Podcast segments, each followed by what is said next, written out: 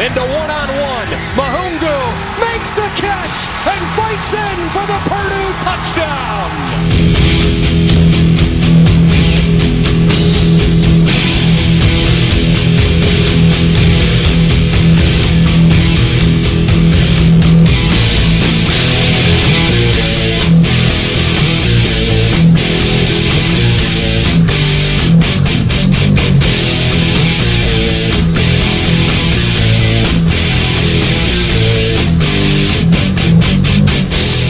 Salut à tous et bienvenue pour cette euh, nouvelle émission consacrée à l'actualité euh, du collège football euh, par l'intermédiaire donc du site Blue à Pennant avec aujourd'hui au programme la troisième semaine de saison régulière NCA donc avec le coup de bâton rouge reçu sur la tête d'Auburn, la vague écarlate qui n'a fait, qui n'a eu aucune pitié pour les rebelles d'Olmis. Et puis euh, les fesses toutes roses également euh, de Florida State sur le terrain de Syracuse, un programme tout en couleur au cours de cette émission avec également des chroniques euh, régulières, forcément. Euh, le, la chronique draft pour s'intéresser aux principaux euh, prospects à suivre euh, en vue de, du mois d'avril 2019, euh, la chronique mailbag nogam- notamment avec euh, Florida State justement qui sera à l'honneur. Et puis euh, pour terminer bien entendu la chronique demander le programme. Et on prendra, on prendra la direction pardon du nord-ouest des États-Unis en s'intéressant au programme de euh, Washington. Pour m'accompagner, le rédacteur et fondateur du site The Blue Pennant, Morgan Lagré, est en ma compagnie. Salut Morgan. Salut Yellow et bonjour à tous. Alors je comptais sur toi Morgan pour meubler un peu parce que euh, certains l'ont peut-être déjà entendu. J'ai j'ai pas beaucoup de j'ai pas beaucoup d'air pour parler. Je sors d'une maladie donc euh, voilà. Je, compte sur toi pour me sauver si je deviens rouge de temps en temps. Euh, voilà, on reste encore dans le thème de la couleur. Euh, le programme donc dans cette émission, j'en ai parlé. On s'intéresse tout de suite au match de la semaine en prenant la direction de la conférence SEC, l'Alabama plus précisément et le Jordan Air Stadium pour le Auburn LSU.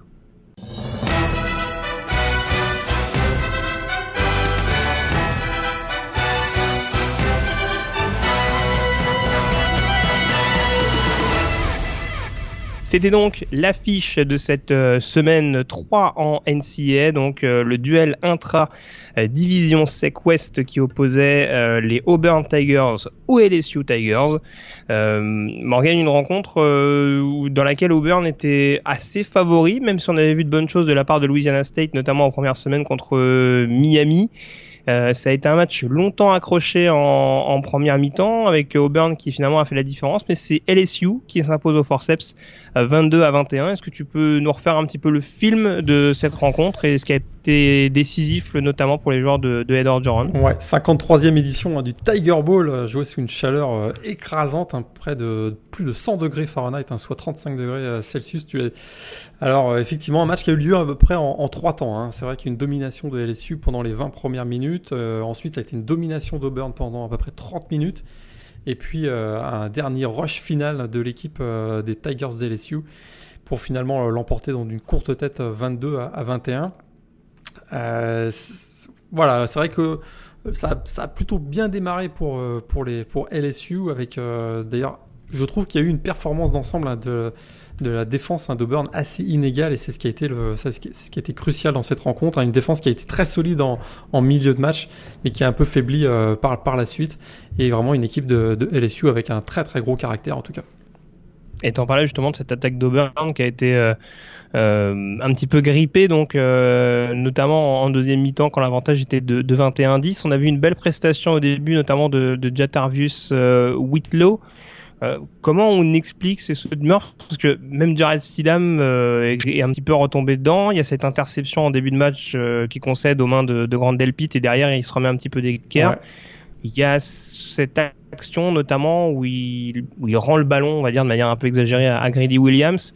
Euh, ça contribue également au, momentum. Euh, comment on explique que cette machine Auburn, qui était quand même assez bien réglée, on l'avait vu notamment l'année dernière contre Alabama, comment on explique qu'elle arrive à se gripper euh, aussi facilement? Est-ce que c'est juste le fait de la défense des LSU ou est-ce que toi t'as perçu autre chose sur cette prestation? Plusieurs petites choses. C'est vrai qu'il y a eu peut-être un excès de, con, de confiance. hein. C'est vrai qu'on a, réussi à renverser la situation avec 21 points consécutifs dans le second et le troisième quart-temps. On a peut-être pensé qu'on avait remporté le match euh, plus rapidement que ce que ça a été le cas finalement. Euh, d'autant plus que l'attaque des LSU n'avançait absolument pas euh, jusqu'au début du quatrième quart. Et ça, ça a bien changé par la suite. On va sûrement en parler. Et puis, il y a eu cette, voilà, il y a eu aussi ce field goal hein, qui a été manqué hein, de, Anders Carlson, un field goal de 52 yards qui, coûte finalement très cher au final et qui a été euh, très clairement le déclencheur d'un changement de momentum parce que ce match, hein, je l'ai expliqué, ça a fonctionné en trois temps. C'est un match de momentum et très clairement euh, LSU, suite à ce field goal manqué d'Anders Carlson, a complètement récupéré le momentum, s'est mis à être un peu plus agressif d'ailleurs aussi offensivement. Hein, on a vu une belle passe par exemple hein, de Joe Burrow sur euh, Derek Dillon, un touchdown de 71 yards et derrière ils récupèrent, ils font un super stop, ils récupèrent le ballon pour un, dernier drive. Voilà, c'est il y a eu un excès confiance, puis euh, à mon avis un changement de momentum et tout ça a fait que ben, ça s'est bien goupillé pour LSU qui, l'emporte sur un, sur un goal de la victoire. Un field goal d'ailleurs réussi par euh, là, le fameux le, le, le, kicker Cole Tracy qui, est un grade transfert qui a débuté sa carrière en Division 2 et très clairement, on voit que là, avec euh, son recrutement et celui de Joe Burrow, euh, au cours du printemps, euh, Ed Orgeron a eu le nez creux parce que ces deux joueurs ont été vraiment décisifs dans la fin de la, rencontre.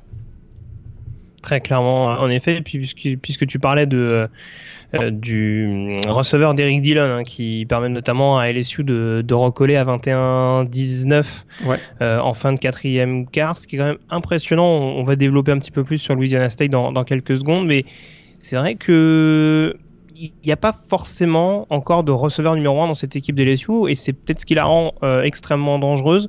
On a Justin Jefferson notamment qui fait euh, une très bonne première mi-temps, qui contribue justement à ce, premier momentum intéressant de la part des Tigers.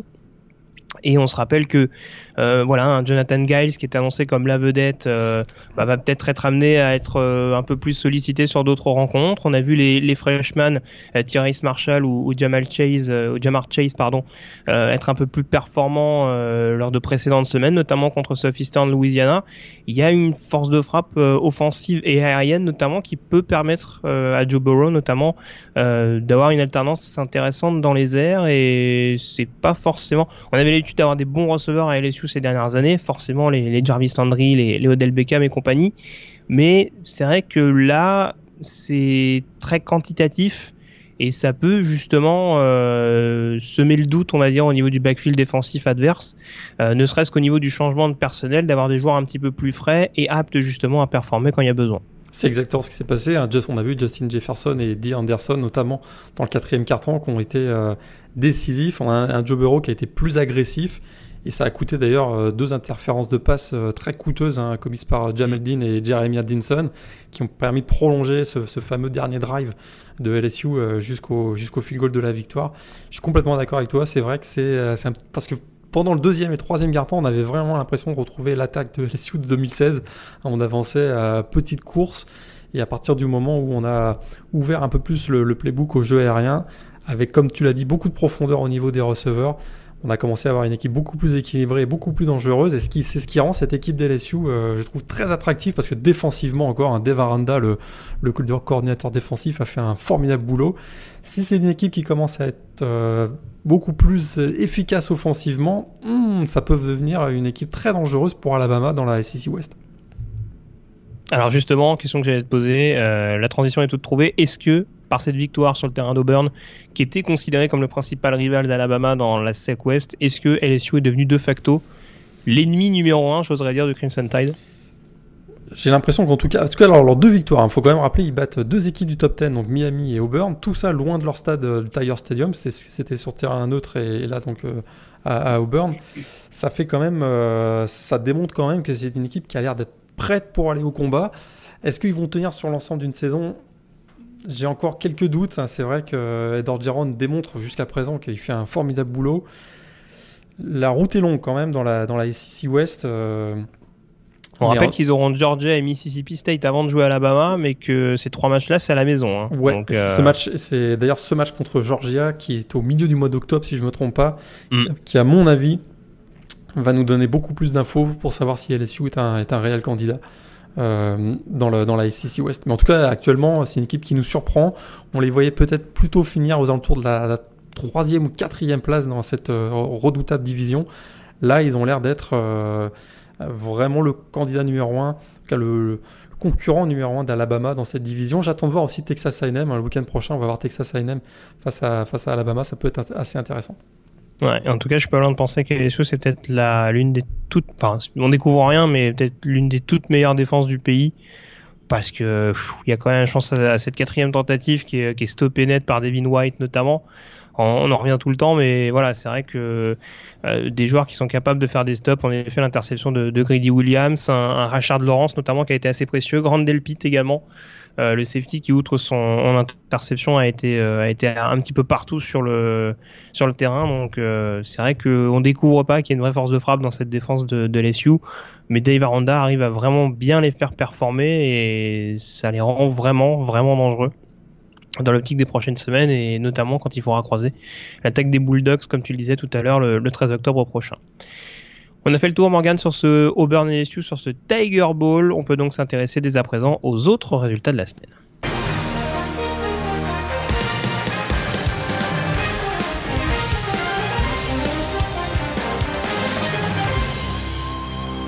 Et forcément, euh, puisqu'on a parlé de Auburn LSU, on va prendre dès à présent la direction de la conférence SEC hein, pour s'intéresser aux autres résultats. Et je dois dire, Morgan, il y a moult choses à dire sur cette conférence.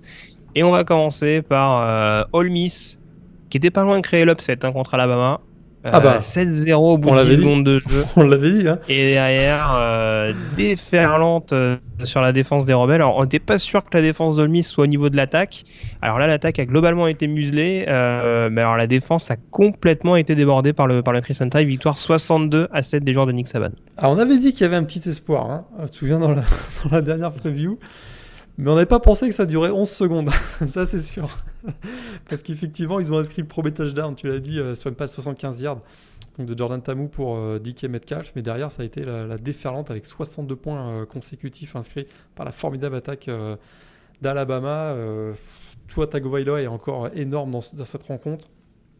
Il a joué qu'une il a joué que 25 minutes pourtant, laissant la place, sa place ensuite à Jalen Hurts.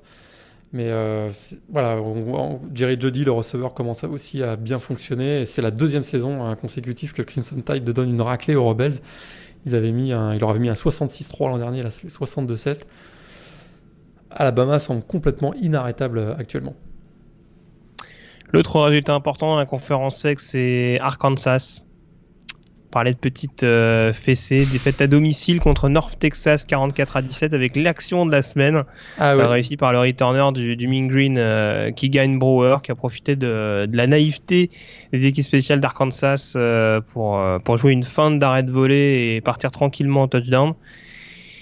On savait que le mal était profond euh, du côté d'Arkansas, mais visiblement, euh, alors North Texas c'est pas une mauvaise équipe, hein, mais ça pose quand même une question sur le niveau qu'il faudra attendre des Razorbacks pour la première année de Chad Morris. Ouais, ça c'est, ils avaient déjà été battus, tu te souviens, par Colorado State la semaine dernière avec un avec 25 points consécutifs hein, des Rams. Cette fois-ci, ils se font battre. Bon, c'est vrai quand même une bonne équipe, tu l'as dit, de conférence USA North Texas, euh, avec notamment son, son quarterback Mason Fine. Mais là, six interceptions commises hein, par les quarterbacks des Razorbacks euh, dans cette rencontre. Et voilà, il n'y a aucun rythme. Pour Chad Morris, on sait que c'est un changement culturel. On passe, d'une, d'une, d'un système très basé, basé essentiellement sur le jeu au sol, hein, qui était celui de Brad Bielema, à, une spread offense. Donc on sait qu'il y avait un temps d'adaptation, mais on pensait quand même qu'il allait y avoir suffisamment de talent du côté d'Arkansas pour que cette transition se fasse avec des victoires contre Colorado State et North Texas. C'est pas le cas. Et du côté de North Texas, hein, c'est la, première victoire depuis 1975 euh, contre une équipe de la SEC. Et c'est la première fois d'ailleurs depuis 89 que le Mean Green hein, de Texas, de North Texas, a un bilan de 3-0 pour démarrer une saison. Très bien. Et puis tant qu'on évoque les équipes de la SEC, on va forcément parler de Vanderbilt, même si c'est une défaite pour les Commodores. Une défaite d'une courte tête hein, sur le terrain de Notre-Dame, 22 à 17. Deuxième succès un petit peu étriqué pour, euh, pour les Fighting Irish. Est-ce que tu es un petit peu inquiet, Morgan, pour, euh, pour le programme de SoftBend ou pas complètement? Pas, complètement. Vanderbilt, ça reste quand même une bonne équipe, avec notamment une excellente défense, on le sait. Euh, Notre-Dame a très très bien démarré. Je dirais un peu comme euh, je le disais tout à l'heure pour Auburn, a peut-être un excès. Voilà. On était on a peut-être un peu pensé que trop rapidement que, d'avoir gagné cette rencontre. Puis derrière Vanderbilt, une équipe très accrocheuse est bien, est bien revenu. Mais j'ai trouvé que Brandon Winbush, par exemple, le, quarterback de Notre-Dame, a été beaucoup plus euh, à l'aise dans cette rencontre. Malgré, euh, Et, en fait, c'est la, défense, hein, voilà, de ce que je voulais dire, la défense hein, des Irish qui a été très solide en fin de match, notamment avec un, excellent jeu de Jalen Elliott, le safety pas super inquiet. Encore d'ailleurs, hein, parce qu'il avait fait deux interceptions, il me semble, contre Ball State. Ouais, et puis on, voit également Julian Love, hein, qui est excellent aussi, avec euh, je crois, deux, deux euh, fumbles recouverts dans cette rencontre. Euh, je, ne suis pas très très inquiet encore pour Notre-Dame, mais c'est vrai que le, déplacement à Wake, Forest la semaine prochaine va nous en dire aussi davantage sur le, le vrai cœur de cette équipe des Fighting Irish. Tout à fait. Je passe vite hein, sur les sur les grosses écuries qui ont gagné, hein, Mississippi State notamment, euh, Texas A&M et, Georgia, euh, qui ont été assez solides de même que, que Florida, euh, notamment contre bah, Colorado State, hein, d'ailleurs il me semble, tout à fait. voilà. Et puis juste pour la petite précision, Missouri qui s'impose à Purdue, mais en prenant quand même 572 yards dans les airs de David Blow. Ouais. La défense n'est pas complètement au point hein, pour, pour Barry Odom. À mon avis, il y, aura, il y aura quelques petites choses à travailler. Pour Purdue, hein, ça fait mal parce qu'ils ont une fiche de 0-3 et euh, lance, ils ont perdu dans ces trois matchs sur un, un total combiné de 8 points. C'est quand même. Euh, ça fait mal, ça. Ça fait mal, ouais. Surtout avec trois résultats, de, trois défaites à domicile, donc euh, à suivre. On passe à la conférence ACC. Tu parlais de la future confrontation de Notre-Dame à Wake Forest. Euh, Wake Forest qui recevait Boston College dans un match avancé entre euh, deux outsiders très sérieux de Clemson au niveau de la CC Atlantique et Boston College qui a très clairement marqué des points. victoire 41 34 sur le terrain de, des Demon Deacons avec un excellent Anthony Brand dans les airs. Ouais, son meilleur match en, carrière, un 304 yards, 5 TD et euh, des play action pass dévastatrices dans cette rencontre. Euh, notamment, on a trouvé à deux reprises hein, le, ressort senior Jeff Smith qui finit avec donc 2 TD et encore une super performance hein, de, du running back Edgy Dillon, 185 yards, 1 TD. On voit que Boston College est, est vraiment en, en, excellente position actuellement pour être le, effectivement un, concurrent. Alors sérieux ou pas, ça c'est on peut débattre de, Clemson, mais en tout cas probablement qu'ils joueront la, deuxième place cette saison. Euh, c'est une équipe qu'on avait, avait identifiée au moment de la preview et ils confirment leur, leur excellente tenue. Ils avaient très très bien terminé la, la, saison dernière notamment. Ouais, tout à fait. Et puis on parle beaucoup de l'attaque, mais c'est vrai que, alors certes défensivement ils prennent 34 points, mais il y a quand même des joueurs sur la ligne défensive qui ont mis beaucoup de grabuches. Euh, très bon match comme souvent de Zach Allen. Euh, il y a Wyatt Ren hein, qui doit faire 4 sacs sur le match, il me semble. Ouais, exactement. Donc euh, voilà, il y, a quand même malgré tout une force de frappe, notamment sur la ligne défensive. Après, c'est peut-être aussi sur le backfield qu'il faut essayer d'ajuster le tir. Ils ont perdu pas mal de joueurs pendant l'intersaison, faut pas l'oublier non plus. Donc voilà, faut peut-être que ça se remette un petit peu, un petit peu d'écart à ce niveau-là, mais voilà, ils vont recevoir Clemson en cours de saison on sait que Clemson a toujours un ou deux matchs euh, où ça va pas trop euh, chaque année. Sait-on jamais. Mais je suis d'accord avec toi, avec un calendrier comme celui qui était le leur avant le début de la saison, euh, on va attendre encore un petit peu avant de se faire une, idée. préciser que toujours dans la CC, donc Clemson et Miami se sont imposés de manière assez confortable. Précise également que la CC a pas mal impactée hein, forcément par l'ouragan Florence. Euh, qui a touché notamment la, Caroline en, fin de semaine dernière. Euh, on a du coup UCF qui a pas joué sur le terrain de North Carolina, West Virginia qui a pas joué du côté d'NC State et euh, Virginia Tech qui n'a pas pu recevoir East Carolina. Euh, l'autre information forcément au niveau de la CC, c'est cette nouvelle prestation Morgan de Florida State sur le terrain de, de Syracuse. On va penser qu'on s'acharne, mais à ce niveau-là, ça devient vraiment critique pour les Seminoles une rouste sur le terrain de Syracuse 30 à 7 avec en plus Eric Dungy le quarterback des, des Orangemen qui est sorti en cours de match ça commence vraiment à être inquiétant pour les Seminoles. Alors la semaine dernière, tu pointais du doigt la défense. Là, c'est très clairement ah bah l'attaque qui, a, coûté cher à l'équipe de Tallahassee. Ah ouais, la performance honteuse hein, de la ligne offensive des Seminoles. Euh, vraiment, le quarterback d'André François était en total désarroi dans ce match. Et puis, euh, ben voilà, une très très mauvaise performance de la ligne offensive. Résultat, l'attaque au sol est anémique dans cette rencontre. Pourtant, on a un joueur comme Kamakers qui produit pas du tout cette année. Et euh, l'attaque qui termine avec seulement 140 yards euh, au total contre l'une des plus mauvaises défenses du pays. C'est quand même assez terrible. Et Syracuse remporte sa première victoire contre FSU depuis 1966. Hein, pour, pour, dire un peu la, surprise et la, la désillusion pour Florida State.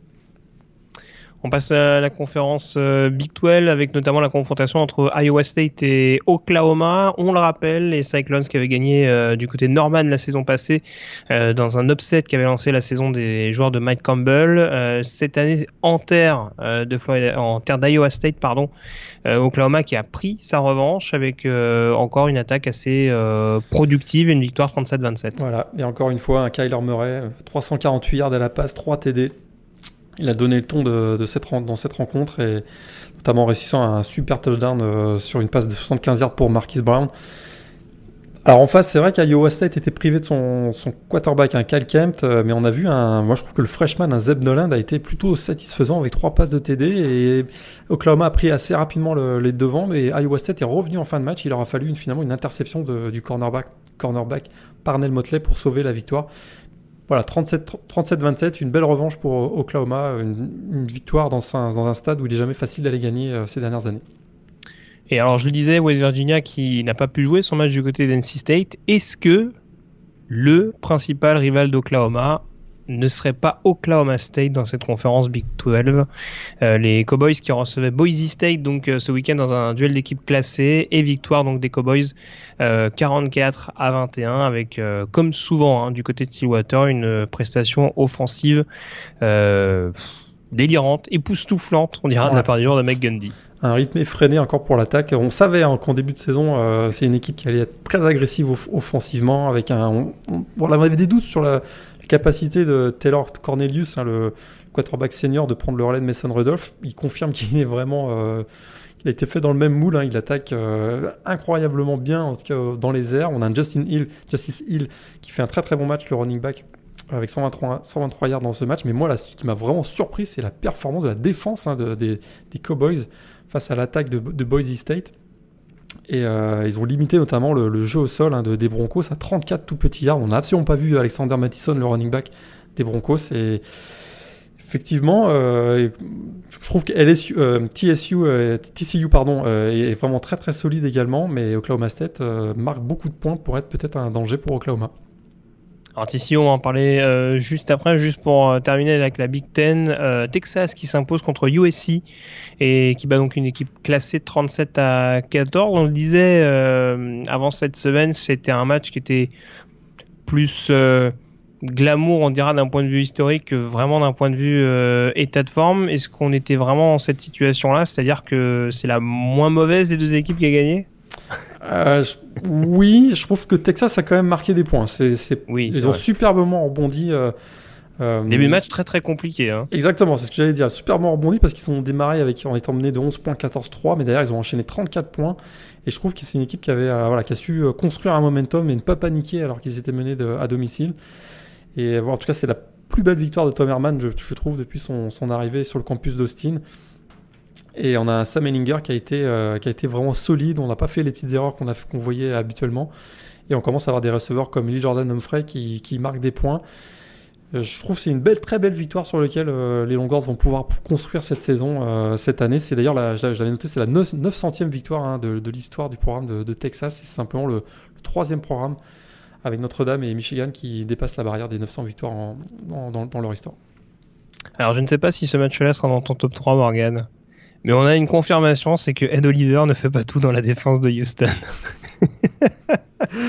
le Texas Tech Houston, donc le, formidable derby texan euh, qu'on attendait de voir un, petit peu, euh, notamment pour savoir un petit peu comment comment allait performer l'attaque des, des, Red Raiders, hein, qui changent souvent de, de, quarterback ces dernières années.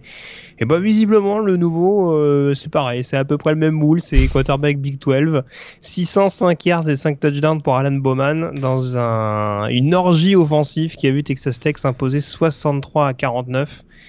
Euh, alors je vais pas te demander si Texas Tech va être dans la course jusqu'au bout, mais voilà. En tout cas, euh, c'est sûr que pour ceux qui aiment les points, ah, pour ceux qui aiment celui-là. Pas ça, je l'avais noté. Et puis la semaine prochaine, on a un beau petit Texas Tech, Oklahoma State. ah ouais. Ah, là, je, là, je crois qu'on peut, on peut battre des records. Ah oui, celui-là, il va être costaud. On rappelle qu'à l'époque, euh, je sais pas si c'est toujours le record, le 70-63 du West Virginia euh, Baylor. Je sais plus s'il avait été battu. Il a été battu, je crois, l'année dernière ou il y a deux ans. Ah, c'est possible. Ouais, c'était par un match de Group of Five, mais il avait été battu, si je me souviens bien. Et alors, je dois préciser, alors, si tu veux en parler maintenant, c'est le moment, Morgan, parce que je sais que je me suis battu pour qu'on garde Auburn et match de la semaine, alors que tu voulais absolument qu'on fasse Kansas Rutgers. ah ouais, non, mais là... Alors raconte-nous ce match. Le fameux toit. Le... Comment tu es tombé amoureux de, de Kansas Le toilette. C'était le toilette ball, hein, c'est comme ça, ça qu'on le, le, nommait. Hein. C'était quand même. Euh, bah, voilà, c'était, euh, ça a été un match gag. C'était absolument incroyable. Il y avait des, actions gag à, gogo, on va dire. Des punts bloqués, des field goals bloqués, des fumbles, des, des actions de n'importe quoi. Et au final, Kansas gagne 55-14. Trois interceptions réussies par la défense de Kansas. Ça, ça déjà, euh, on tombe de sa chaise. Je suis pas sûr que ce soit très rassurant pour Rutgers. Hein. Eux qui avaient montré de bonnes choses l'année dernière, là, à mon avis, cette année, ça va être un peu plus compliqué. Première fois depuis 2011 que euh, Kansas gagne deux matchs d'affilée. C'est dingue. C'est quand même le On est en train de vivre un truc, les gars. Et c'est la... première fois qu'ils marquent plus de 55 points depuis le célèbre 76-49 contre Nebraska en 2007. Euh, avec un Todd Rising explosif à l'époque. On reconnaît plus Kansas. Quand hein. ils gagneront la Big 12, on s'en rappellera. Hein. ah, il y avait beaucoup de blagues euh, qui fusaient d'ailleurs euh, ce, ce week-end avec. Euh, on parle beaucoup de Texas is back hein, comme slogan. Là, on parlait de Kansas is back. Et puis, il y avait bien sûr des Kansas wants Bama, etc. etc. ah, ils ont osé, d'accord. Très bien. On passe à la Big Ten. Je peux parler de TCU, pardon, et c'était voulu, c'était notamment pour mettre l'accent sur la prestation d'Ohio State, hein, qui euh, pour le dernier match euh, d'Urban Meyer, euh, loin des bandes touches, hein, lui qui était encore suspendu pour euh, l'affaire en, en, concernant son ancien assistant euh, Zach, Smith, euh, donc qui ne coachait pas sur ce match-là, son troisième match de suite et donc son dernier. Ohio State qui s'est imposé et qui a encore marqué beaucoup de points sur le terrain de TCU, 40 à, 28. Alors belle prestation d'Ohio State Morgan, mais quelques regrets quand même pour, pour Texas Christian. Ouais, des regrets pour Texas Christian. Alors ça se jouait au, au AT&T Stadium, hein. c'était pas, oui, c'est vrai. TCU, mais effectivement parce que euh, les, les Frog avaient plutôt bien démarré. Ils ont pensé même qu'ils avaient pris l'avantage et un peu le momentum. Mais alors, ça a été un, troisième carton euh, tonitruant de l'équipe hein, des Buckeyes de Ohio State. Avec, euh, avec bah, voilà, il y a eu d'avoir le, touchdown sur réception de Paris Campbell. Ensuite, il y a eu un pick six. Puis derrière, il y a encore un nouveau touchdown de, de KG Hill. Ça, prend en 4 minutes. Hein, Dwayne Askin, le quarterback des, de, de, Ohio State, a fait basculer la, rencontre du côté, du côté des Buckeyes. Effectivement, des regrets parce que sur l'ensemble hein, de la rencontre, on a l'impression que TCU euh, méritait mieux, peut-être, mais les deux touchdowns défensifs hein, des Buckeyes ont, fait vraiment très très mal. Euh, à suivre quand même dans cette rencontre, la blessure de Nick Bossa, le pass rusher des, Buckeyes, euh, qui est un joueur quand même décisif et très important dans cette défense qui provoque notamment un fumble pour le, pour le premier touchdown défensif de, de State. Euh, l'autre événement important forcément dans la Big Ten, c'est cette défaite surprise de Wisconsin à la maison contre euh, BYU. Euh, défaite 24 à 21 avec une attaque des Badgers qui a globalement été bien contenue. Celui-là, on l'a pas vraiment vu venir. Hein. Faut, faut, faut, faut, admettre parce que BYU. par rapport à l'année dernière, BYU, c'est l'ombre et la lumière. Hein. C'est exactement. Ils sont un peu méconnaissables, mais gros boulot de Kalani Sitake, le, le coach hein, des, des Cougars, qui a réussi à reconstruire cette équipe. Puisque d'ailleurs, la semaine dernière, ils ont été battus à California d'une courte tête. Ils pourraient très très bien euh, aujourd'hui avoir un bilan de 3-0, qu'il n'y aurait rien à dire. Et effectivement, ils ont très très bien défendu euh, face à, face à l'équipe donc de, des Badgers, et notamment bien contenu de Jonathan Taylor. Une équipe de, BYU très physique. Et bien, Alex Hornibrook, hein, le, quarterback de, de, Wisconsin, qui a été encore euh, voilà, en grosse difficulté en ce match. Il commet, notamment une interception qui a été immédiatement euh, convertie par un touchdown de Squally Canada, le running back de BYU. Euh, et, puis ils auraient pu finalement, un Wisconsin euh, aurait pu revenir à égalité en toute fin de rencontre, mais c'était vraiment pas la journée des, kickers samedi dernier parce que le Rafael Gaglione, qui est pourtant le, kicker brésilien, qui est pourtant très précis, manque un, field goal de, 42 yards si je me, rappelle bien. Euh, à 41 secondes de la fin et Wisconsin, cette défaite leur fait très très mal. Peut-être que même ça, ils voient leurs espoirs de playoff euh, s'envoler. Donc euh, à suivre, à suivre la saison de Wisconsin. Ouais. Parce qu'il y a un déplacement à Iowa hein, qui arrive. La hein, semaine prochaine. C'est jamais un déplacement évident. Donc avec deux défaites de suite, déjà pour Wisconsin, les playoffs là, ça paraît très sérieusement compromis. On attendra de voir si vraiment BYU euh, fait une saison canon, mais c'est pas c'est pas c'est pas signé d'avance. Mais Ah, ouais, une deuxième défaite à Iowa, euh, on peut quasiment Ah, dire fini, que au mieux, ce sera Rose Bowl. Exactement. C'est sûr que là, il vaut mieux perdre ces matchs-là au mois de septembre qu'au mois de novembre. On sait toujours que l'aspect psychologique, mais c'est sûr que maintenant, euh, il faut qu'ils gagnent tous leurs matchs jusqu'à la fin de la saison et ils ont un gros calendrier euh, du côté des Badgers cette année. C'est clair. Alors des équipes qui se sont imposées de manière assez convaincante ce week-end, c'est Penn State et Michigan, respectivement contre Kent State et SMU, avec encore d'ailleurs pour, euh, pour Penn State pardon un, un Tracy McSorley euh, très inspiré, deux touchdowns à, au- à la passe et deux touchdowns au sol, si je ne me trompe pas. Trois au sol, ouais. Trois au sol, pardon. Et euh, du côté de Michigan, une belle petite connexion entre Shea Patterson et Donovan Peoples-Jones pour, pour trois touchdowns à la clé. Euh, donc euh, voilà les enseignants un petit peu et puis pas mal de surprises mine de rien dans cette Big Ten parce que outre Wisconsin, euh, on a Northwestern qui s'est pris les pieds dans le tapis contre Akron à la maison 34-39 malgré le bon match de Clayton Thorson. Et euh, on a également la défaite de Maryland à domicile contre Temple 35-14. Ah, celle-là, elle est drôle. Celle-là, celle-là, elle est drôle. Parce que tu veux que je te donne un peu le, le bilan offensif des Terrapins sur ce match? Vas-y. Alors, punt, punt, punt, punt, punt, punt, punt, turnover on down, interception, interception. Leurs 14 points, c'est un pick six et un, et un punt bloqué. Donc, euh, vraiment une performance horrible des Terrapins face, au, face, à, face à Temple. D'accord, donc ça m'avait échappé, d'accord. Pourtant, pourtant Matt Canada, euh, c'est un peu son domaine de prédilection normalement, le- l'attaque. Ah, normalement, bah là, c'était pas le cas. Très bien, bon bah écoute. Et puis, euh, tant qu'on parle de spécialistes offensifs qui ont un peu de mal en ce moment, euh, Scott Frost qui ne gagne toujours pas avec Nebraska, défaite à, à domicile contre Troy, à 24 à 19. Donc on attendra pour voir le, le premier succès de, de l'ancien head coach de, de UCF du côté de Lincoln.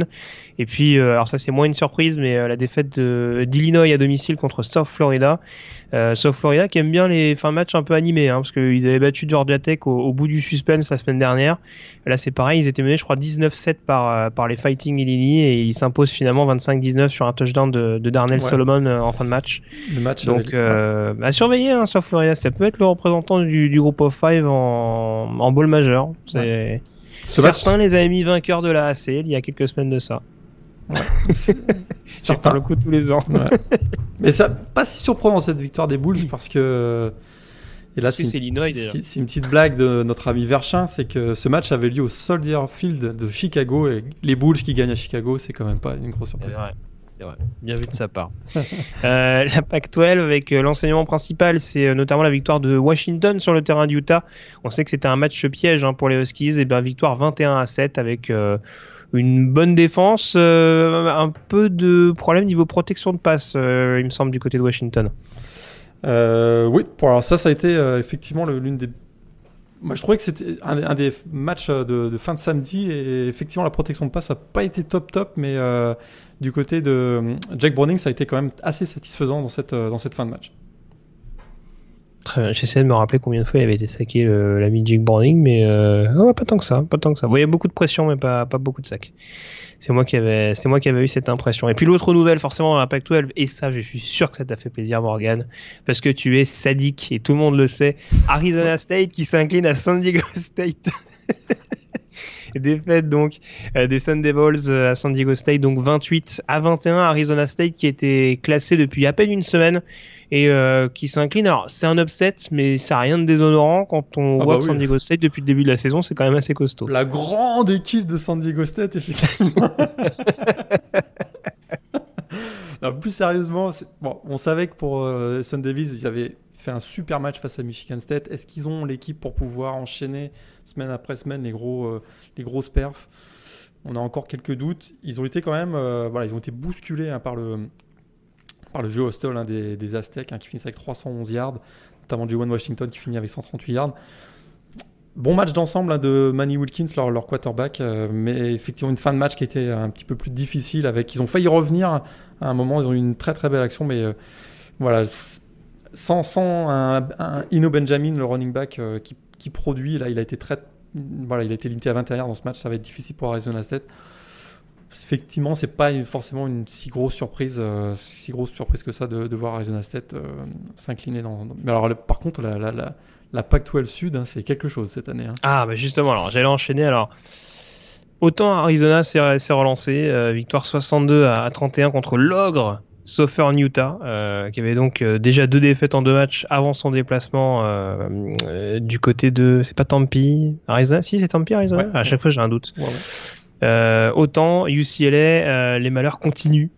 euh, Pour euh, le programme de Chip Kelly, défaite à domicile contre Fresno State. Alors là non plus, hein, c'est pas non plus un, un programme bidon de Mountain West, hein, finaliste euh, de la conférence la saison passée. Euh, maintenant, assez large victoire quand même de la part des Bulldogs, 38 à 14 sur le terrain du UCLA. Euh, ça commence à faire un petit peu tâche et il me semble avoir vu d'ailleurs que le père de Dorian Thompson Robinson euh, ne tarissait pas d'éloges sur le head coach des Bruins. Bah et voilà, il a commencé à taper sur euh, sur Chip Kelly en rappelant que c'est peut-être c'était peut-être un gros coup de chance hein, ce qui s'était passé avec euh, avec lui à Oregon.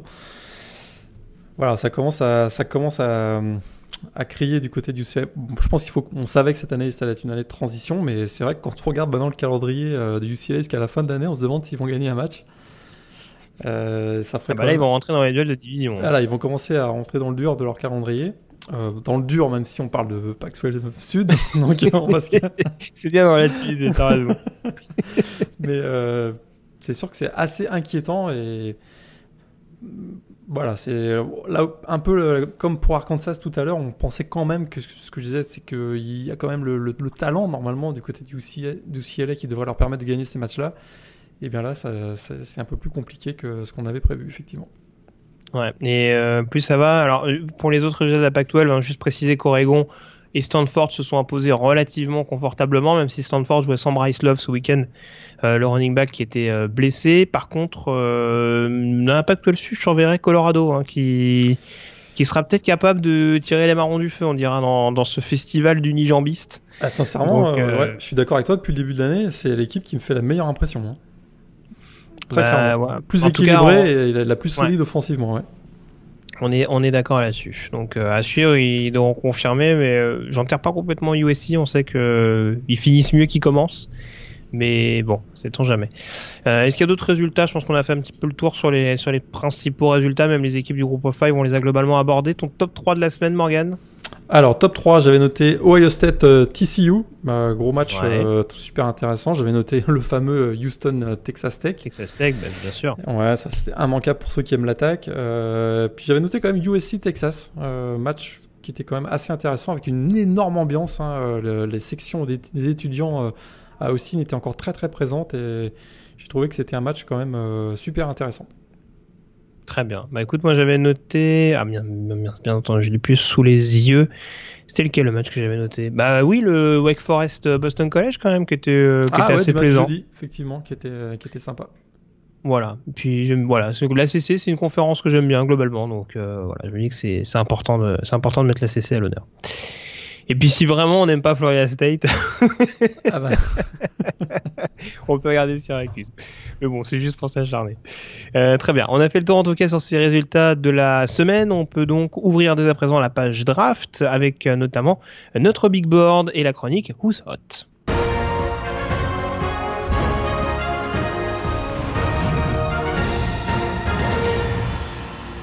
On est reparti pour une semaine, Morgan. Euh, la chronique draft euh, avec euh, cette semaine, donc, les 5 meilleurs prospects à l'heure actuelle pour nous.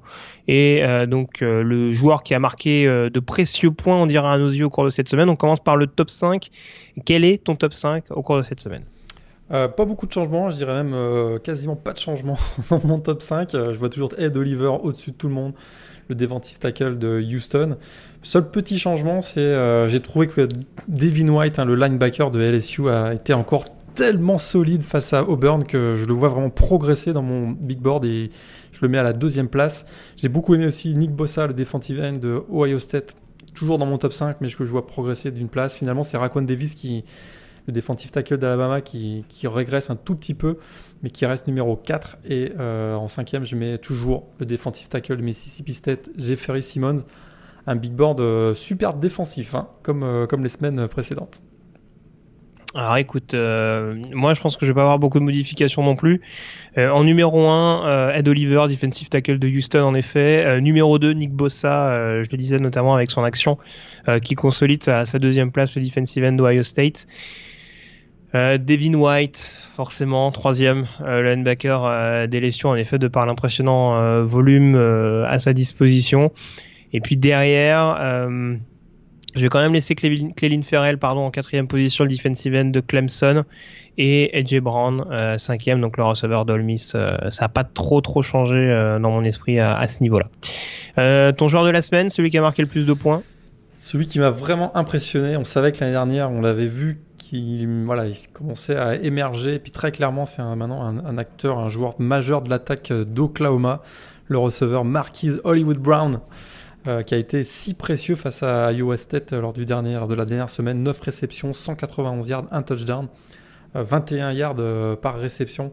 Et c'est un joueur extrêmement précieux qui est vraiment, qui maîtrise parfaitement son corps, qui, a des mains formidables et qui trouve toujours, toujours le moyen de se, séparer de son, défenseur. Vraiment un joueur explosif qui, moi je trouve, confirme que c'est peut-être un, joueur de, premier tour de la prochaine draft NFL.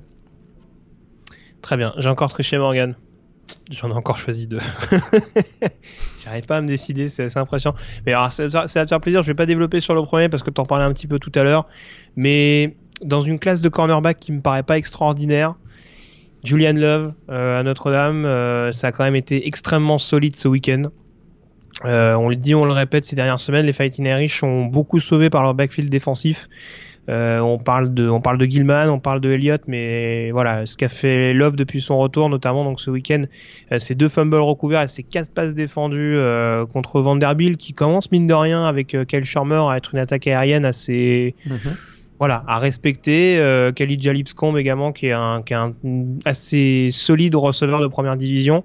il a fait le boulot, il a, il a défendu les, les, les passes quand il fallait le faire. Et c'est vrai que, en effet, c'est un joueur qui est peut-être pas aussi athlétique qu'un Grady Williams ou qu'un DeAndre Baker, mais en tout cas, il est pas très très loin derrière. Et vu que Notre-Dame, depuis le début de la saison, brille surtout grâce à sa défense grâce à son attaque, ce serait pas impossible que Julian Love continue d'élever son niveau de jeu euh, au sein de la défense de South Bend. Et puis le deuxième joueur, alors ça c'est plutôt une grosse cote, mais c'est un joueur que j'adore depuis depuis déjà 2-3 euh, ans, mais c'est Greg Gaines.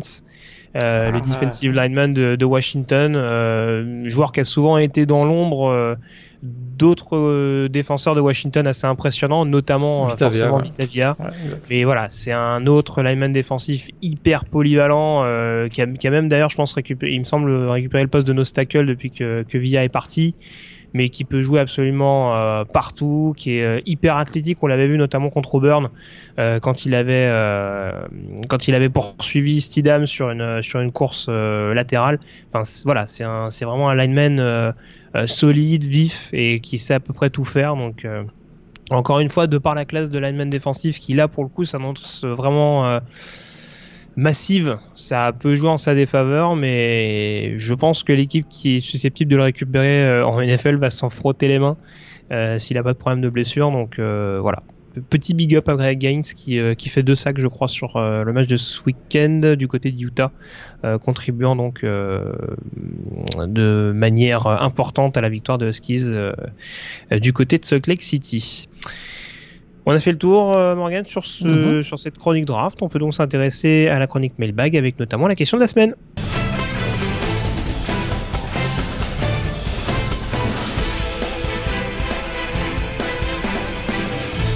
La chronique mailbag donc avec euh, un habitué me semble-t-il, Nicolas ah, qui nous pose une question sur, euh, sur Facebook et euh, qui s'interroge donc, qui nous demande de faire un petit état des lieux sur ce qui se passe à, Florida State. Alors, on s'excuse d'avance, Nicolas, on n'a pas assez de temps pour, évoquer les problèmes de. Non, alors, c'est vrai qu'il y a beaucoup, il y a une situation qui est un petit peu délicate. Alors, moi, j'ai ma théorie, j'aimerais bien écouter la tienne, Morgan. Ah, moi, je connais la tienne. Actuellement, du côté de Tallahassee? Oui, ceux qui sont, ceux qui vont sur Twitter l'ont peut-être déjà vu. Bah, en tout cas, c'est sûr, ouais, sûr que c'est pas la fête. Hein. Chez les Séminoles en ce moment, à deux, deux, matchs de conférence ACC, deux défaites par une moyenne de 22 points. C'est pas vraiment ce qu'on espérait à l'annonce de, l'arrivée de Willy Taggart. Hein. L'attaque est horrible, les, défenses, les équipes spéciales sont épouvantables, la défense fait de son mieux, mais c'est pas, pas terrible non plus. Ce qui est incroyable, c'est vraiment la, une chute, de voir une chute aussi rapide. Hein. On avait un peu vu ça à côté d'Oregon, mais là, champion national en 2013, playoff en 2014, vainqueur de l'Orange Bowl euh, face à Michigan en 2016, il a pas en décembre 2016, il n'y a pas si longtemps que ça. Puis depuis, c'est vraiment un programme qui explose littéralement. Alors comment on en est arrivé là? Ben, essentiellement, on en a parlé tout à l'heure dans le résumé donc, du match face à Syracuse, c'est la ligne offensive hein, qui est absolument épouvantable, que ce soit les run blocks, les run blocks ou le pass block. Euh, du coup, l'attaque est complètement dysfonctionnelle. André François passe son temps sur les fesses. Euh, Kamakers n'a aucun espace pour s'exprimer. Et bah, Will Taggart, hein, qui, euh, qui, a pris donc la succession de Jimbo Fisher, bah, il hérite d'un groupe de joueurs qui étaient en fait habitués plutôt à, des schémas de blocking en zone. Et c'est pas du tout ce qu'il lui veut mettre en place. Résultat, on sent que les joueurs sont pas à la bonne place.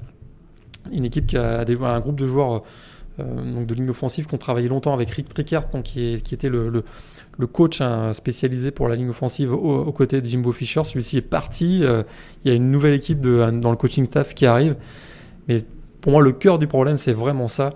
Hein, c'est qu'on n'a pas suffisamment mis l'emphase sur le recrutement hein, de, de, joueurs au niveau de la ligne offensive. Alors c'est vrai qu'en plus, ils n'ont pas été destinés parce qu'il y a eu le, le Josh Ball qui était leur recrue 4 étoiles viré à l'intersaison. London Dickerson également euh, absent pendant plusieurs semaines, qui est également une recrue 4 étoiles. Du coup, on se retrouve avec des joueurs plutôt 2 et 3 étoiles qui sont pas du tout euh, adaptés au système de jeu Willy Taggart.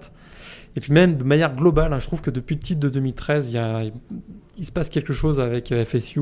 Hein, on, sait que Jimbo Fischer avait donné beaucoup de liberté aux joueurs. Résultat, on a l'impression que le programme est un peu hors de contrôle.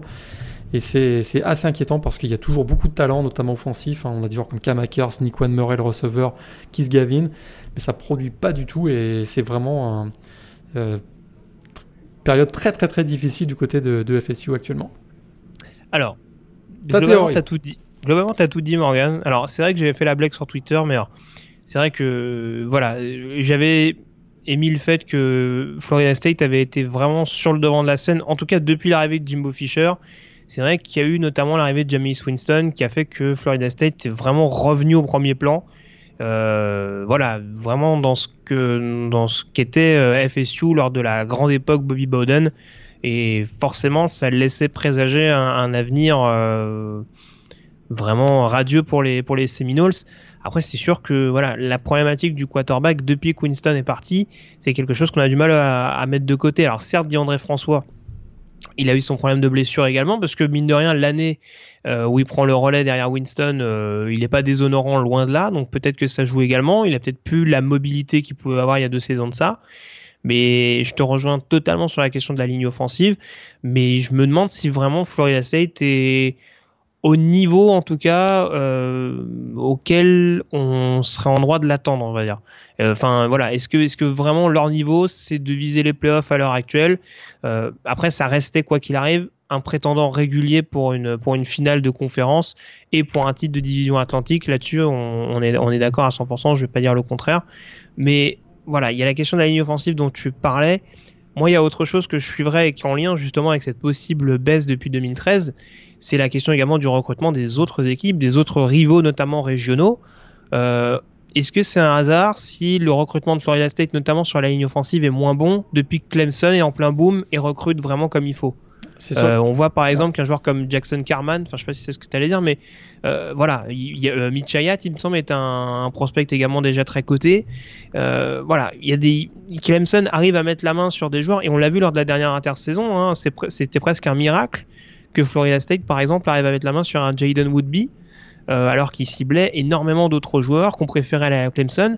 Euh, je parlais des Tigers, il y a aussi Miami. Hein. Le retour de Miami. voilà, Excuse-moi, je t'ai coupé l'arbre sous le pied, mais le retour de Mark Rich à Miami euh, et du coup, on va dire l'exigence en termes de recrutement du côté de du côté de Coral Gables, ça aussi, ça ça plombe un petit peu Florida State et ça fait que bah non content d'avoir un comme tu le disais, un coaching staff un petit peu plus indécis, euh, avec un petit peu moins de contrôle, on se retrouve également avec des prospects qui naturellement sont un peu moins bons. Euh, voilà, il y a des erreurs qu'on voyait pas forcément ces dernières années du côté de Florida State. Si on prend une action symptomatique contre Virginia Tech en première semaine, est-ce que c'est normal que sur le touchdown, je crois que c'est euh, Kuma qui met le dernier touchdown, on se retrouve avec deux, trois défenseurs de Florida State qui loupent des plaquages mais extrêmement faciles. Euh, donc euh, voilà, à mon avis, je pense qu'il y a un, y a une explication qui se résume là-dedans, c'est-à-dire que niveau coaching staff, bah, il y a eu un renouvellement qui s'est pas assez bien fait. Et bah, enfin, puis c'est pareil la question de Willy Taggart. Enfin, moi j'ai un petit peu de mal, mais ça c'est un, autre chapitre, je pense. Mais le fait de faire arriver Willy Taggart de la manière dont on l'a fait arriver, euh, l'arracher un petit peu à Oregon de cette manière-là. Je sais pas, j'ai un petit peu de mal. On a l'impression qu'on part au plus pressé du côté de Florida State euh, euh, ces derniers mois et ça insuffle pas une forme de, stabilité, je pense, au programme et aux joueurs. Mais ça, c'est peut-être que mon avis. Ouais, je suis d'accord. Effectivement, Willy Taggart qui est encore un, un coach qui doit doit faire ses preuves et on s'attendait peut-être du côté des FSU. Euh, à avoir un coach un peu d'un plus gros standing en tout cas. Tu as, Aussi, ouais. tout à fait résumé euh, la, la situation. Puis il faut, faut rappeler aussi qu'il joue dans l'ombre hein, du champion national, Central Florida. Donc, Oui, c'est vrai. Ça, j'avais oublié. Je voulais pas faire trop mal aux fans des Seminoles, mais c'est vrai que euh, voilà, ça, ça rajoute également Miami et UCF en ce moment, c'est un peu euh, the place to be. Bon, même, si, ouais, même si. UCF, euh, même si UCF leur prend pas trop de, de recrues, mais quand même. quoi. Et Florida Atlantique bientôt, hein, parce que. Ah bah le, le land train va commencer à, à, Ah, à bah là, débarquer. là, c'est- là, loin. Les pauvres, ils ont rien vu venir. hein. Là, le, le Florida 2.0, ils sont passés à côté. hein. Mais bon... bon, voilà. En tout cas, on remercie Nicolas hein, pour sa question. On est taquin encore une fois sur Florida State, mais, euh, mais voilà, on, on espère bien entendu que, que FSU se, se relancera euh, assez rapidement. Euh, Bah, D'ailleurs, pas, tiens, je trop viens de voir vite, la parce que, pas trop vite parce qu'ils viennent à Notre-Dame dans quelques semaines. Donc là, ça, moi, ça me va très bien. Là. D'ailleurs, je viens de voir que l'ancien quarterback de Notre-Dame, Bailey Hockman, euh, venait d'être transféré à NC State. Donc euh, voilà, soit dit en passant, lui qui était numéro 3 de Florida State au début de la saison et qui a décidé d'aller voir ailleurs, restera au sein de la conférence ACC, mais ça c'est juste pour la parenthèse j'imagine qu'en dehors des 2-3 fans du Wolfpack qui doivent nous écouter, ça ne passionnera pas grand monde. Euh, merci donc à Nicolas pour sa question. On vous rappelle que vous pouvez euh, nous faire part de vos interrogations sur le- l'univers du college football euh, par l'intermédiaire de la page Facebook ou de la page Twitter du site The Blue Pennant ou encore sur la page sur l'article de publication du podcast donc sur thebluepennant.com ou encore sur par adresse par mail à l'adresse Morgan. Rédaction at thebluepennant.com. Tu vas devenir incollable. Tu vas la connaître par cœur maintenant, si c'est pas déjà le cas d'ailleurs. Euh, on a fait le tour donc sur cette euh, chronique mailbag. On s'intéresse désormais à la chronique Demandez le programme et on prend euh, la direction du nord est ou nord-ouest. Je m'y perds avec tout ça. Faut que j'arrête avec les sud-est, nord-ouest. Direction nord-ouest des États-Unis avec le campus de Washington.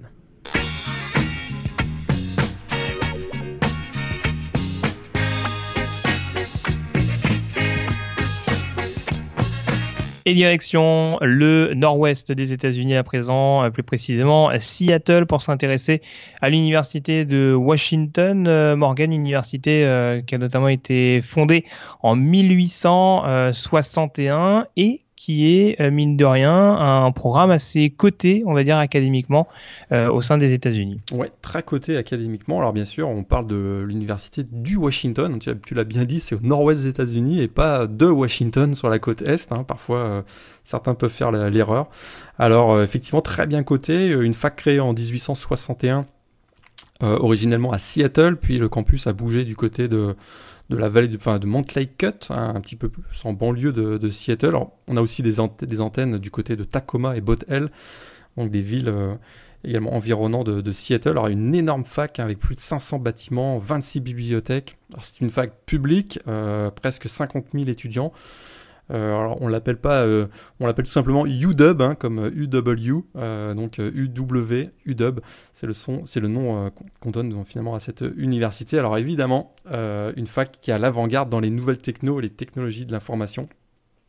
Alors pourquoi? Tout simplement en raison de la présence hein, de d'énormes compagnies comme Boeing hein, en aéronautique, euh, Amazon, Nintendo, Microsoft hein, sont dans les environs. hein. Bill Gates et Paul Allen, d'ailleurs les deux fondateurs de Microsoft, ont passé beaucoup de temps sur le campus avant de créer euh, donc le géant qui est devenu euh, Microsoft. Évidemment, donc avec l'essor de l'informatique, une rapide expansion de l'université à partir du milieu des années 70, hein, grâce aux millions de dollars reçus d'ailleurs par ces grosses compagnies qui investissent pour la formation de leurs futurs employés. Euh, c'est aussi un des, ça a été aussi un des foyers importants hein, de la, sur la côte est, côte ouest, pardon, de la contestation en faveur des droits civiques et contre la guerre du, du Vietnam. Très bien. Mais alors, je- euh, on a donné le nombre d'étudiants, euh, Ouais. suis pas sûr, 46 000. 46 000, donc presque 50 000 effectivement. Euh, ouais, une fac- pas mal. Ouais, une fac classée Vas-y, 50 vas-y. 56e d'ailleurs euh, au classement des meilleures euh, facs aux États-Unis, même si certains départements comme la médecine et les sciences informatiques bien sûr font partie des, de l'élite hein, aux, aux États-Unis. Et alors du coup, je fais une petite entorse, ça n'a pas forcément à voir avec l'architecture, mais euh, c'est vrai, ce qui est assez notable, donc c'est le ce qu'on peut appeler le, le quadrilatère des, des, arts libéraux, avec euh, donc on va dire plus ou moins dans, dans le centre de l'université euh, des arbres qui changent de couleur, Morgan, les, les branches en tout cas, qui vont leur faire changer de couleur à l'arrivée du, du, printemps. Et c'est vrai que esthétiquement, c'est c'est assez bluffant et ça contribue un petit peu à, à ce côté un petit peu j'allais dire marginal, en tout cas assez original euh, de cette université de Washington. Alors, tu parlais des alumni, euh, de certains alumni tout à l'heure, avec notamment euh, Bill Gates et, Paul Allen. Est-ce qu'il y a d'autres alumni célèbres qu'on peut mettre en, évidence du côté, de, du côté de ce campus proche de Seattle? Célèbre, c'est rien de le dire. Attention, là il y a du lourd. Barry White, le chanteur à la voix de velours, absolument. Barry White, euh, toujours dans la musique, un plus, plus euh, récent, euh, le DJ Ryan Lewis, qu'on connaît sous le nom de McLemore. Ouais. On a également Patrick Duffy. Alors ça, c'est pour les, les, oh plus âgés, les, plus âgés, d'entre nous. Qui, est parti dans le Texas après, non Ouais, qui, exactement, qui est parti à Dallas, hein, un, des, un des acteurs célèbres de la série Dallas. Mais alors le plus beau, acteur et légende des arts martiaux, Bruce Lee, absolument. Non. Est passé par Washington, absolument. Alors là, on a un des meilleurs alumni de la fac. Euh, Bruce Lee, donc qui est passé par, par Washington. Dans le sport, on en a, on en a d'autres aussi. Alors il y a la gardienne de but célèbre de l'équipe des États-Unis de soccer, Hope Solo, qui est passé mhm. par euh, Washington. On a euh, plusieurs joueurs de basket hein, qui sont passés également par l'université Washington. Alors de manière plus, euh, euh, plus lointaine, on va dire, Detlef Schrempf, hein, le, joueur allemand qui, est, qui, a été ensuite une des stars des Supersonics euh, de Seattle, une franchise qui a disparu du côté de la NBA. On a également Ned Robinson, Isaiah Thomas, passé bien sûr récemment par les Celtics de Boston qui joue à Denver actuellement, le numéro 1 de la mhm. draft 2017, Marquez, Markel Fultz, euh, qu'on n'a pas vu beaucoup l'année dernière avec les Sixers, mais qui peut-être euh, va revenir cette année. Et puis, un joueur de baseball, bien sûr, Tim Lincecum, fantastique euh, pitcher aux cheveux longs, trois fois vainqueur des World Series avec les Giants de, San Francisco, également est passé par, la, par les Huskies de Washington. D'accord. Oh quelle chance. Chaque fois qu'on parle de genre de baseball comme ça, ça me, ravit. Euh, très bien. Bah écoute, euh, la transition concernant le football. Alors, je sais pas d'ailleurs si le basket a plus d'importance que le football, mais euh, historiquement, Washington en football, ça a quand même souvent été une référence du côté de l'ouest des États-Unis. Ah oui, absolument. Un grand programme créé en 1889, 724 victoires ils font partie du top 20 national, 38 participations à des bowls, deux fois champion national, 16 titres de champion de conférence, 7 victoires au Rose Bowl, 12 euh, saisons invaincues. Enfin, vous voyez, la liste est longue euh, des, records établis par Washington. C'est vraiment un, une énorme fac sur la, sur la côte ouest. D'ailleurs, ils détiennent le record FBS pour le nombre de, matchs consécutifs sans défaite, un 64 matchs. Et ils ont la deuxième plus longue série de victoires d'affilée. Euh, avec 40 victoires entre 1908 et 1914. C'est vrai que ça, ça, date, mais c'est derrière les, les, fameux 47 d'Oklahoma. Euh, donc 40 victoires consécutives, des, vrais records. Alors, encore une fois, on a là affaire à un des stades les plus bruyants du pays, hein, le Husky Stadium. Pourtant euh, que 70 000 personnes, mais la configuration géographique, notamment l'influence des vents, fait que depuis 1920, c'est un stade vraiment énormément qui est redouté à travers les, les États-Unis. Et c'est d'ailleurs le plus grand stade hein, du nord-ouest euh, des États-Unis. Et, euh, on avait, d'ailleurs également euh, enregistré 135 décibels. c'est à peine supportable pour l'humain en 1992 face à, Nebraska. Et c'est encore aujourd'hui un record NCA. Euh, ces 135 décibels au Husky Stadium, vraiment un stade redouté, et qui avait été aussi, une dernière anecdote, hein, le premier stade universitaire à avoir un AstroTurf un en 1962. Très bien. Tu veux me préciser ce qu'est un, astro un AstroTurf? Ouais, alors c'est en fait la pelouse artificielle hein, qu'on avait vue euh, pour la première fois, si je ne me trompe pas, à l'Alamodome à San Antonio, et, donc du côté de du côté de, du Stadium quelques années, euh, années plus tard, c'était en fait bon, bien sûr pour euh, des problèmes météo dans ce au nord-ouest des États-Unis, où entretenir le gazon est un coût énorme. Et donc, on a décidé de passer au, à l'artificiel. Mais on est revenu, je crois, au naturel aujourd'hui, si je ne me trompe pas. D'accord. Oui, c'est ce que j'ai, c'est ce que j'ai vu euh, également. Et puis euh, c'est vrai que ça corrobore le fait que les supporters de, la région sont quand même assez bruyants, parce que on sait que du côté de la NFL, c'est souvent les Seattle Seahawks, les fans des Seattle Seahawks, qui font souvent le, le plus de bruit. Donc euh, voilà, on a la voix qui porte visiblement du côté de l'État du, Washington. Euh, si on s'intéresse aux joueurs historiques euh, au sein de ce programme, je crois savoir qu'il y a eu pas mal de bons quarterbacks au fil des années. Ah oui, la QBU, il hein, euh, faut savoir que sur les, les 17 euh, des 20 derniers quarterbacks titulaires des Huskies ont, sont tous passés par la NFL. Ils ont eu, on va dire, des succès pas tous égaux. On a bien sûr le plus célèbre d'entre eux, Warren Moon. Euh, qui est donc passé par, euh, Washington et euh, qui a ensuite fait une grande carrière dans la NFL. On a bien sûr Marc Brunel également. On a d'autres quarterbacks qui sont passés. Chris Chandler, hein, qui est passé aussi par les Lions de Détroit. Euh, Hugh et les Falcons d'Atlanta quand même. Falcons d'Atlanta, mais ça je te le laissais. Un petit, un, petit, un petit, Super Bowl quand même avec les Falcons. Ouais, tout à fait. Bah, perdu par contre. je t'entends plus. Tu, tu disais donc On a également Jack Locker hein, récemment qui a été un des, un des grands quarterbacks euh, des Huskies de, de, Washington au début des années 2000, qui a eu une carrière un petit peu plus difficile dans la, dans la NFL. On a d'autres joueurs comme Cody Pickett, Marquez euh, Tuiasosopo bien sûr en, 2000, qui avait été un des grands joueurs de la grande équipe des Huskies à cette époque-là. Et euh, donc voilà, QBU, c'est euh, souvent le, ce qui revient pour caractériser le, programme de, Washington. Très bien, bah écoute, euh, c'est en, effet pas mal de, de joueurs assez importants au poste de quarterback qui sont sortis de cette université. en, coach, t'en as des célèbres éventuellement ou pas plus que ça? Alors en coach, c'est sûr que on a Don James, qui a été le grand coach hein, des années 60, euh, fin des années 70 des années 80. Presque 153, 153 victoires d'ailleurs accumulées. Et plus récemment, on a des, des coachs comme euh, euh, Steve Sarkisian en a parlé. Il y a Rick Neuheusel hein, qui est passé par là également, qu'on avait vu ensuite du côté de UCLA. Mhm. Et puis Chris Peterson actuellement, donc arrivé de Boise State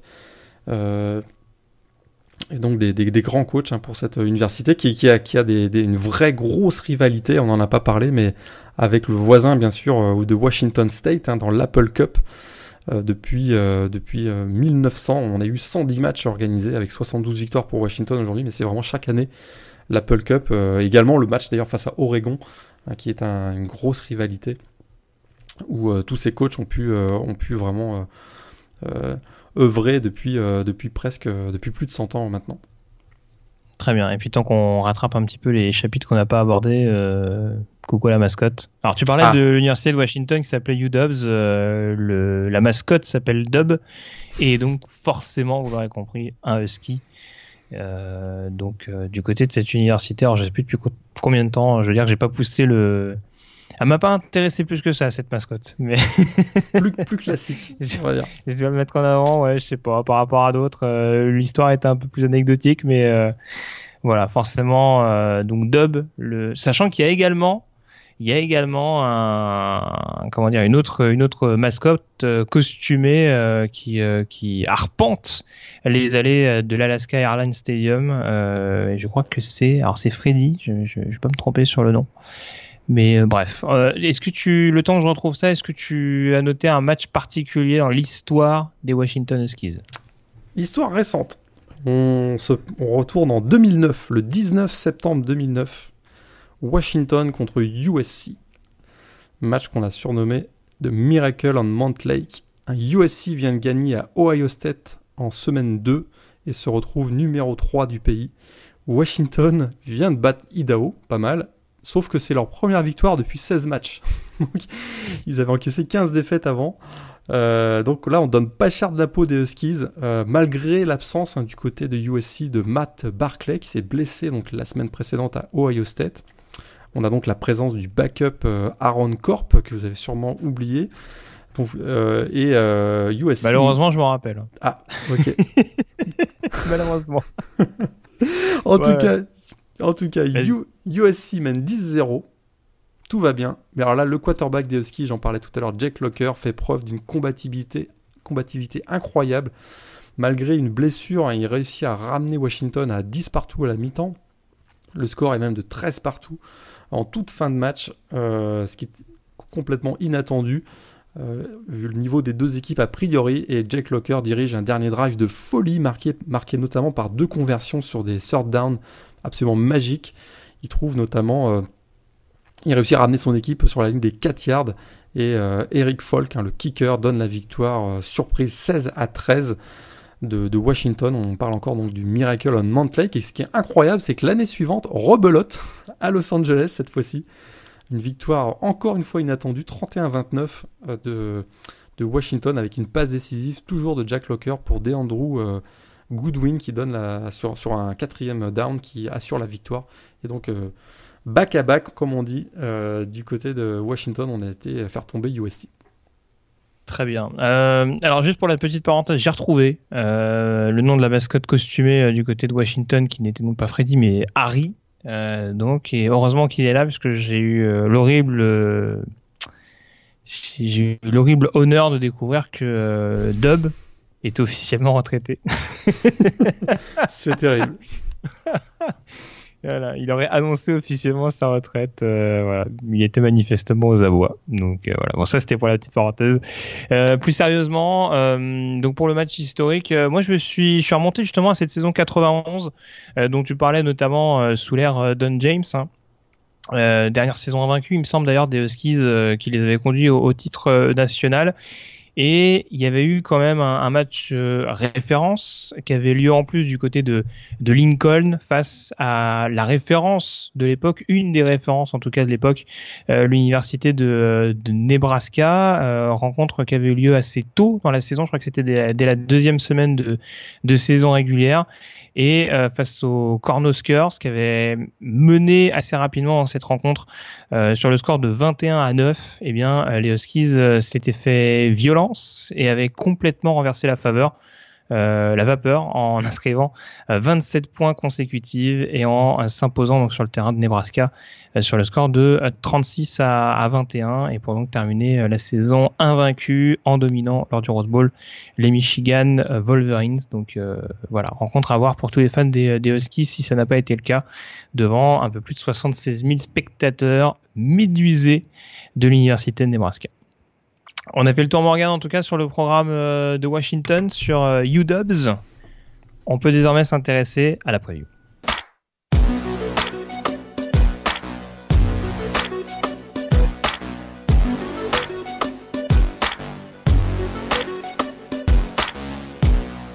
Et il est donc temps de s'intéresser à cette quatrième semaine de saison régulière, Morgan, avec euh, un petit peu moins de rencontres euh, alléchantes, on dira, au, programme par rapport à, ce qu'on a pu voir en, début de saison. Euh, tu me disais en off qu'il faut quand même peut-être s'attendre dans ce genre de situation à, pas mal d'upsets. Ah ouais, ça est traditionnellement les semaines, on se dit. il n'y a pas grand chose au programme, c'est là où le chaos s'installe. Donc, moi je dis, attention. Il y a quand même quelques petits matchs qui, pourraient, qui pourraient créer des petites surprises. Alors, c'est ce que j'allais te dire. on a deux matchs d'équipe classés notamment. Alors, vers qui va ta préférence? Est-ce que tu irais plutôt sur un Alabama Texas A&M ou un Oregon Stanford? Je prends les deux, moi, mais c'est sûr que je vais. mais parce que toi, tu peux. Euh, voilà. Si, tu devais choisir, je prendrais Oregon Stanford. J'ai quand même l'impression. Voilà, pour l'ambiance et tout, l'ambiance du Sud, des États-Unis, Alabama, Texas, A&M, ça va être, ça va être génial, notamment les, deux trois premières minutes, je pense. Mais euh, mais Oregon, Stanford, est-ce que Oregon va être un vrai challenger dans la division nord de la Pac-12 Ça, ça va être intéressant. C'est un gros gros test entre la grosse attaque d'Oregon et la, défense retrouvée, je trouve, de, Stanford. Alors, ça peut-être pas le, standing des Oregon-Stanford il y a, il y a 2-3 ans, mais ça pourrait bien euh, marquer le, retour en tout cas de la rivalité entre ces deux équipes. Et alors, si on regarde, tu parlais d'upset tout à l'heure, si on regarde les potentiels upsets, on a, on a Mississippi State à Kentucky, on a du Par TCU à Texas. Exactement. Euh, qu'est-ce qu'on a d'autre? Boston College à Purdue?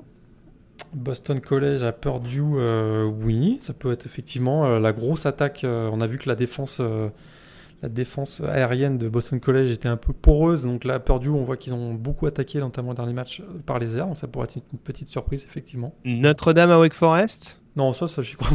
Oh, alors là, franchement. Mais oui, oui, absolument. Non, ça, alors, tu- absolument, ça peut être une surprise. On a vu Ouais. que, on a vu que le Notre-Dame a encore, euh, doit encore démontrer qu'ils sont capables d'aller euh, être bons sur, sur 60 minutes. Et à Wake Forest, ça peut être un match piège, absolument. Georgia, Missouri, c'est peut-être un peu. Non, je, je pense pas. non, mais Ouais. Tu vois, Nebraska à Michigan, par exemple, euh, je pense que, Oh. Je pense que Nebraska, ça va débloquer un moment. Ah, donc t'as décidé de troller les fans des Wolverines jusqu'au bout, quoi. Euh, genre Nebraska, ils n'arrivent pas à gagner un match à domicile depuis le début de la saison. Bah, Ils sont que- épinglés par Troy, mais ils vont bien gagner à Michigan. Mais peut-être que justement, euh, ne plus être sous pression du Memorial Stadium euh, à- à- chez eux à Lincoln, ça pourrait les. Je sais pas. C'est sûr que Michigan m'a pas encore vraiment convaincu, donc euh, J'ai j'ai peut-être oublié un upset alerte. Clemson à Georgia Tech.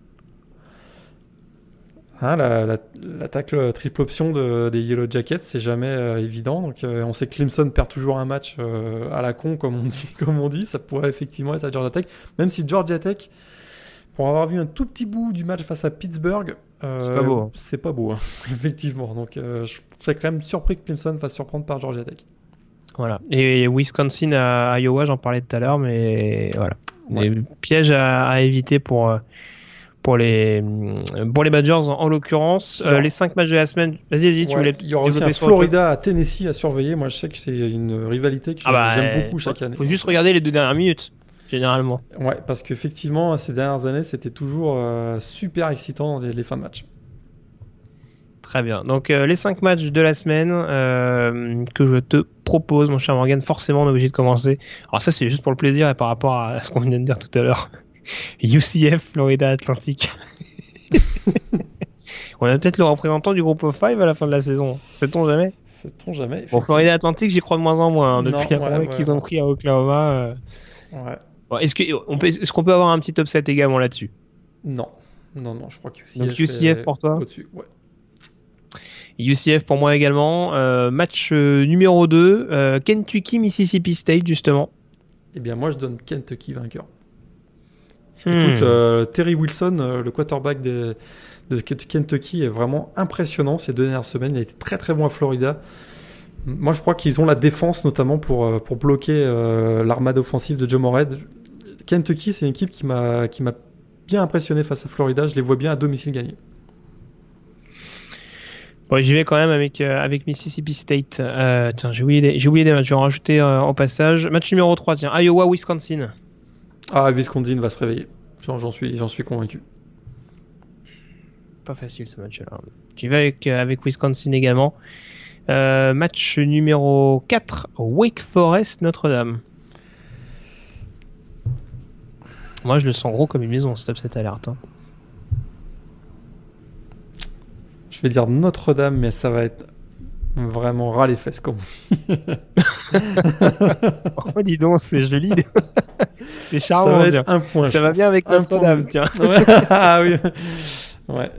Un petit, un petit field goal de Justin Yoon là, pour, pour donner la victoire, mais ça va être, euh, ça va être très très juste. Très bien. Un 3-0 donc. On avait eu Wake non, Forest, suis Virginia non, Tech. pour euh, Non c'est- Wimbush, c'est le, c'est le quarterback du futur. C'est toi qui me disais que c'était le nouveau Cam Newton, c'est ça? Oui, oui, bah, ex- exactement. Ouais. Et quand, quand tu sais tout le bien que je pense de Cam Newton, c'est forcément un compliment. Mais euh, non, je sais pas. euh, Alors, Sam Hartman, il n'a pas été très bien protégé ce week-end, comme on le disait tout à l'heure, mais. Ah, je sais pas. Est-ce que Notre-Dame peut mettre autant de pression que qu'en a Boston, qu'a mis Boston College? Moi, j'y vais avec Wake Forest. Je le, je sens bien sur ce match-là. Euh, match numéro 5, donc Alabama, Texas A&M. Alabama. Alabama également. J'aime bien les faux suspens comme ça. Et match 6, Oregon, Stanford. Eh bien, Moi, j'y vais avec Stanford. eh bien, Moi, j'ai peur que Herbert, euh, on, on l'attend gros comme une maison et sur un match énorme comme ça, il va y avoir une interception. Surtout que il y, a des- il y a des bons petits défenseurs à Stanford. hein. J'aime beaucoup le, le freshman Paulson Adebo notamment. Ouais, il y a le- attention. linebacker, aussi, Aussi, ouais. pas mal. Ouais, à Stanford, je vais mettre Stanford. Je pense qu'ils sont encore à une année de, de leur retour, les Ducks d'Oregon, je pense. Très bien. Ouais. Et, alors, ju- et alors, juste pour le fun, Tennessee, Florida, du coup.